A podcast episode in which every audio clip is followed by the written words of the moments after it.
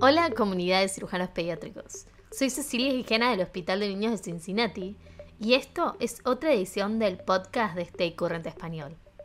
Aquí, en el Hospital de Niños, buscamos expandir el conocimiento mediante la propagación del mismo por la mayor cantidad de maneras posibles. Así que por eso, hoy te traemos un nuevo episodio del podcast de Stay Current Español. Hoy tenemos la modalidad de revisión de la bibliografía. Y para aquellos que no saben lo que es esto, lo que hacemos es revisar un caso y hacer preguntas contestándolas con la bibliografía. Para eso tenemos a dos expertos. Soy Tomás Ferraris, soy cirujano pediátrico formado en el Hospital Italiano de Buenos Aires y bueno, actualmente estoy trabajando en el Hospital Torre Cárdenas de Almería, en España. Hola, mi nombre es Alberto Torres, yo soy cirujano pediátrico de Chile, trabajo en el Hospital de La Serena soy parte de la Sociedad Chilena de Cirugía Pediátrica eh, y parte también del grupo Journal Hive, que hace una revisión de trabajo mensual y que nos trae algunos papers, que es lo que vamos a, a revisar en la jornada de hoy. Excelente. Hoy vamos a hablar de funduplicaturas y gastrostomías. Así que empecemos.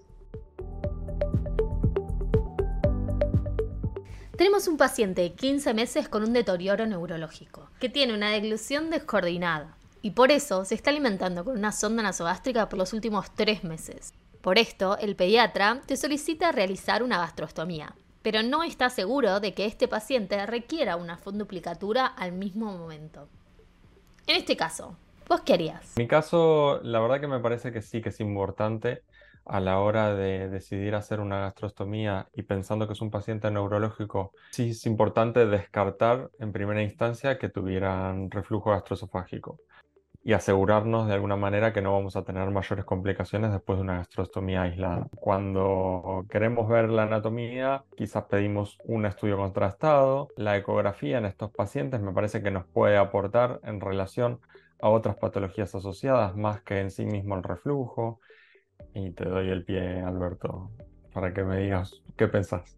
Eh, digamos que nos, que nos toca eh, rutinariamente, ¿cierto? Pacientes que tienen una alteración neurológica, que requieren de una gastrostomía para el apoyo nutricional, y siempre surge esta duda a veces que le asociamos o no le asociamos el, el Nissen. Nosotros en nuestro centro en particular partimos por lo menos con un estudio contrastado y nosotros asociamos también la evaluación por eh, otorrino que nos, permite también ver algunos signos indirectos de, reflujo, eh, si es que hay inflamación ¿cierto? En, la, en la vía aérea superior, etc. Por supuesto que asociado a una, a una muy buena historia clínica y ver si es que hay elementos clínicos en la historia que nos permitan identificar si es que hay reflujo. Muy bien, veamos entonces lo que hizo la bibliografía. Para esto trajimos las guías prácticas del reflujo gastroesofágico realizadas por las sociedades pediátricas gastroenterológicas de patología y nutrición, tanto europeas como de Norteamérica. Estas fueron publicadas en marzo del 2018. Y si bien tratan muchas cosas, nos vamos a centrar los estudios útiles para el reflujo gastroesofágico. Y estas guías lo que concuerdan es que no hay ningún estudio, ni de vario, ni ecografía, ni endoscopía, ni embarcadores, ni manometría, ni pHimetría, ni impedanciometría, que nos definan por sí o por no de si un paciente tiene un reflujo gastroesofágico patológico.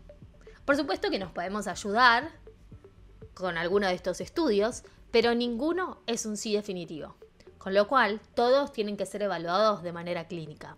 Claro, cuando uno ve que hay que hacer tantos estudios para tomar una conducta, evidentemente es porque ninguno es perfecto y claramente en estos pacientes que el grado de gravedad que tengan puede ser muy amplio y que a futuro muchas veces no se sabe el pronóstico que van a tener, entonces hay que analizar caso por caso. Me parece que la conclusión e-, es, clave y que siempre, siempre, siempre la clínica es sumamente importante en el manejo de los pacientes pediátricos. Sí, yo estoy también de acuerdo. Creo que este es un estudio que tenemos que mirar con detalle. Este es un estudio que presenta, digamos, recomendaciones eh, a nivel general. No, no, está analizando específicamente el caso que, que, estamos discutiendo en este, en este momento. Y en ese sentido, me parece que las conclusiones tienen que ver con el estudio rutinario de la evaluación que se le hagan a los pacientes que necesitan una, una gastrostomía.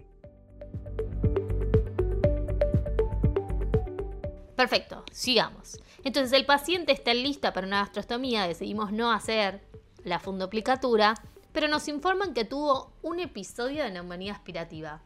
¿Cambia tu manejo? A mí me parece que por un episodio uno no debería cambiar toda la evaluación que ha hecho, ¿no? Si un paciente está bien estudiado, tenemos una buena correlación clínica y presenta un episodio de neumonía, no necesariamente esa neumonía es por reflujo. Yo creo que la, respuesta vuelve a ser, eh, depende caso a caso. Por supuesto que si es un paciente que eh, estamos evaluando eh, y que no tiene ningún otro, otro aspecto que nos haga sospechar de reflujo y no ha pasado mucho tiempo, eh, yo creo que no cambiaría mucho las cosas. También yo lo que pensaría es, en este paciente en particular, ¿qué es lo que me molestaría más? Tener que volver a entrar de aquí a seis meses, un año, dos años a hacerle un Nissen a un niño que ya tiene una gastrostomía hecha? ¿O me conviene más resolverlo ahora? Perfecto. Pasemos al segundo artículo del día de hoy. Efectividad de la funduplicatura al momento de la gastrostomía en pacientes con deterioro neurológico. Esto fue publicado en el 2013, hace ya 10 años, pero es lo más actual que tenemos. Y justamente lo que buscaba este artículo era evaluar si la funduplicatura al momento de la gastrostomía en pacientes con deterioro neurológico era beneficiosa. Lo que hicieron es un estudio retrospectivo desde el 2005 hasta el 2010, juntando más de 4.000 pacientes. Y lo que descubrieron es que aquellos pacientes que tienen un deterioro neurológico, que se sometieron a una funduplicatura al momento de la gastrostomía, no tenían reducción de la tasa de hospitalizaciones debidas al reflujo durante el primer año comparados con aquellos que solo tuvieron una gastrostomía. De pensar, bueno, si el paciente al que le hice el Nissen tiene igual sus complicaciones, no necesariamente es una falla del Nissen, sino que las iba a hacer igual y entonces que esto también los pediatras lo, lo sepan para estar preparados a que no es una solución mágica y que los pacientes pueden tener sus complicaciones igual, ¿no? Sí, a mí me gusta este paper, uno porque eh, desafía un poco lo que, lo que uno tiene como, como teoría, ¿cierto? Lo que conversábamos previamente. O sea, si un paciente tiene, tiene reflujo, tiene, tiene demostrado eh, sintomatología y, y, un reflujo patológico, eh, teóricamente tiene sentido hacerle una cirugía antirreflujo. Pero este estudio tiene dos lecturas. Una, la que hemos hecho hasta ahora, y es que em, efectivamente el Nissen no parece resolver todos los problemas, porque los pacientes siguen teniendo eh, complicaciones asociadas a reflujo, ¿cierto? Pero también tiene la segunda lectura de que quizás las gastrostomías por sí solas ya resuelven suficientemente el problema. Estoy de acuerdo contigo, Albert, pero no, sé si diría que es la gastrostomía la que resuelve el problema, sino lo que vos dijiste de eh, la mejora clínica posterior a hacerle una gastrostomía. ¿no? Como no, no, no pensar que la, la gastrostomía en sí misma como técnica quirúrgica va a cambiar algo.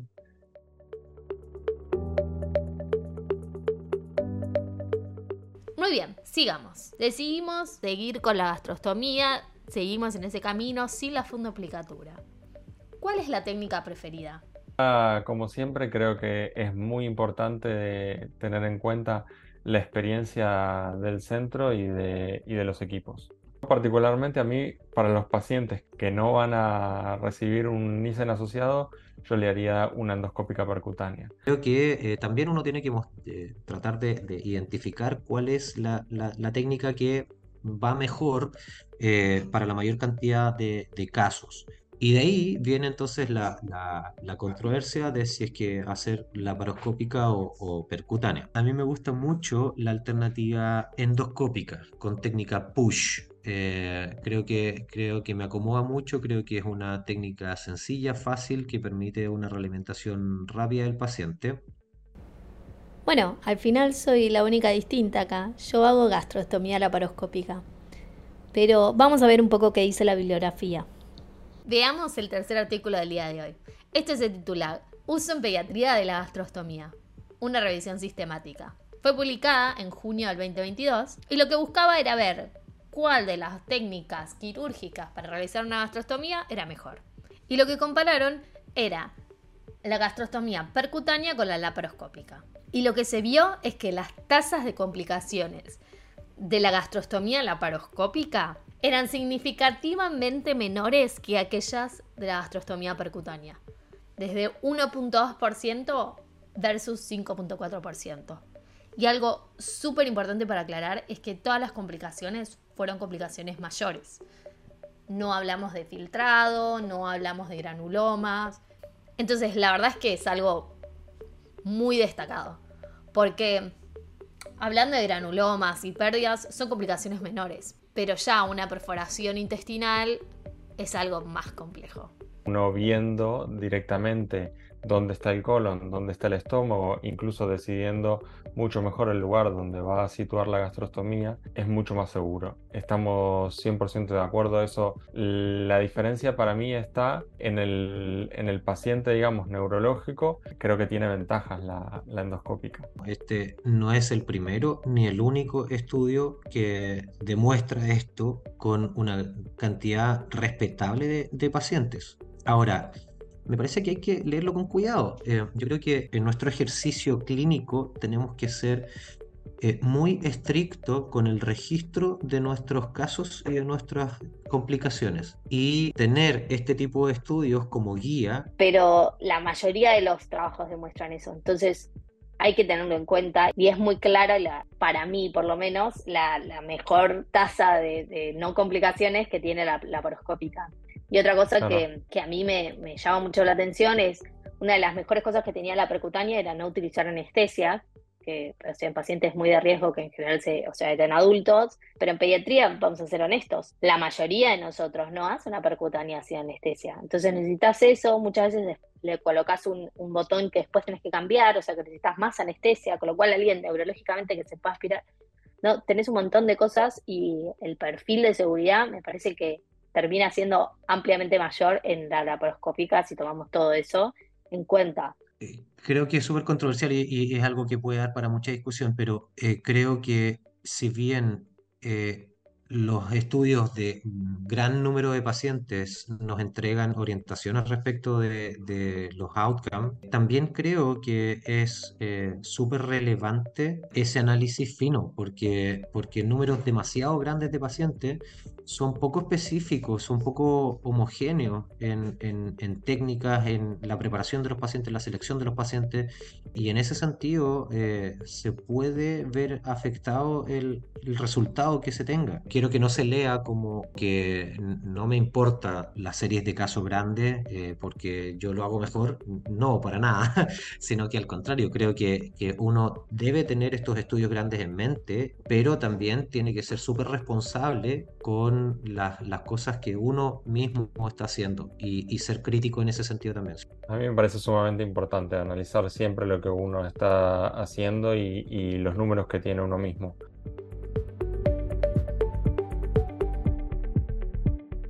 Perfecto. Ya le realizamos la cirugía, pusimos un tubo de gastrostomía. ¿Cuál es nuestra indicación para el avance de alimentación posoperatoria?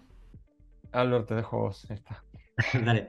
Bueno, lo que hacemos nosotros es que después de la gastrostomía dejamos régimen cero por 24 horas y después vamos eh, progresando en la medida de la tolerancia en bolos por fracciones del requerimiento total. Nosotros eh, muy similar, lo único que agregaría es que dependiendo del paciente, sabemos que hay algunos pacientes que nos dieron problemas previamente, sobre todo con el vaciado gástrico. A esos pacientes quizás preferimos hacerle quimen de, de alimentación continua y luego sí pasárselo a bolos.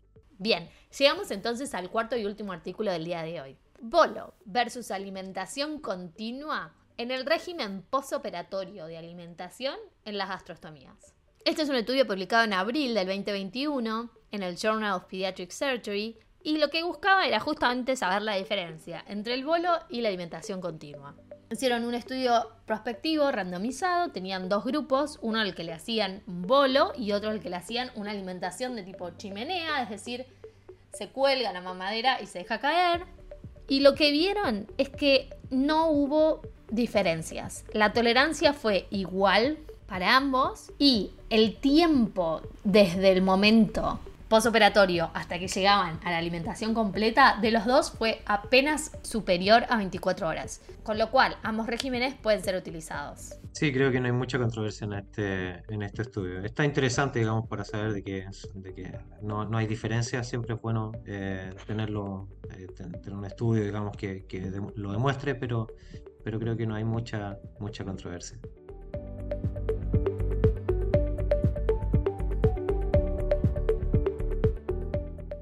Muy bien, pero antes de terminar nuestro podcast, repasemos un poco lo que vimos hoy. Primero nos preguntamos cómo confirmar el reflujo gastroesofágico. Y nos dimos cuenta que según las guías, tanto de Norteamérica como de Europa, no hay ningún estudio que nos confirme 100% que el paciente tiene un reflujo gastroesofágico patológico. Con lo cual, hay que ser cauto a la hora de pedir los estudios y estar muy atento a la clínica del paciente para indicar o no una fundoplicatura.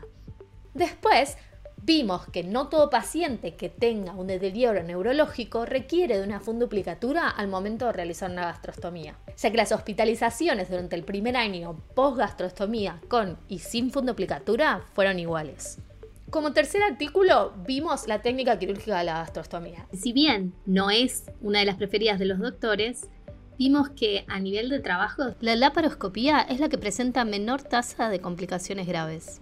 Y por último, hablamos de los regímenes en la alimentación luego de haber realizado una gastrostomía. Y lo que vimos es que no importa si decidís por una alimentación continua o por bolos, ambas pueden llegar a la alimentación completa al aproximadamente primer día postoperatorio. Con lo cual, lo ideal sería elegir según preferencia y conveniencia de la familia y el paciente. Ahora sí, esto fue nuestro podcast de revisión de la bibliografía sobre gastrostomía. Déjanos saber qué te pareció y comentanos abajo qué temas querés que tratemos. No te olvides de bajarte la app de Stay Current y suscribirte al canal de Stay Current Español. Seguinos en nuestras redes sociales y suscríbete a nuestro canal de YouTube, donde vas a encontrar este podcast y muchos más. Pero hasta entonces, soy Cecilia Gijena del Hospital de Niños de Cincinnati y junto con Global Cast compartimos el conocimiento para ser niños más sanos alrededor del mundo.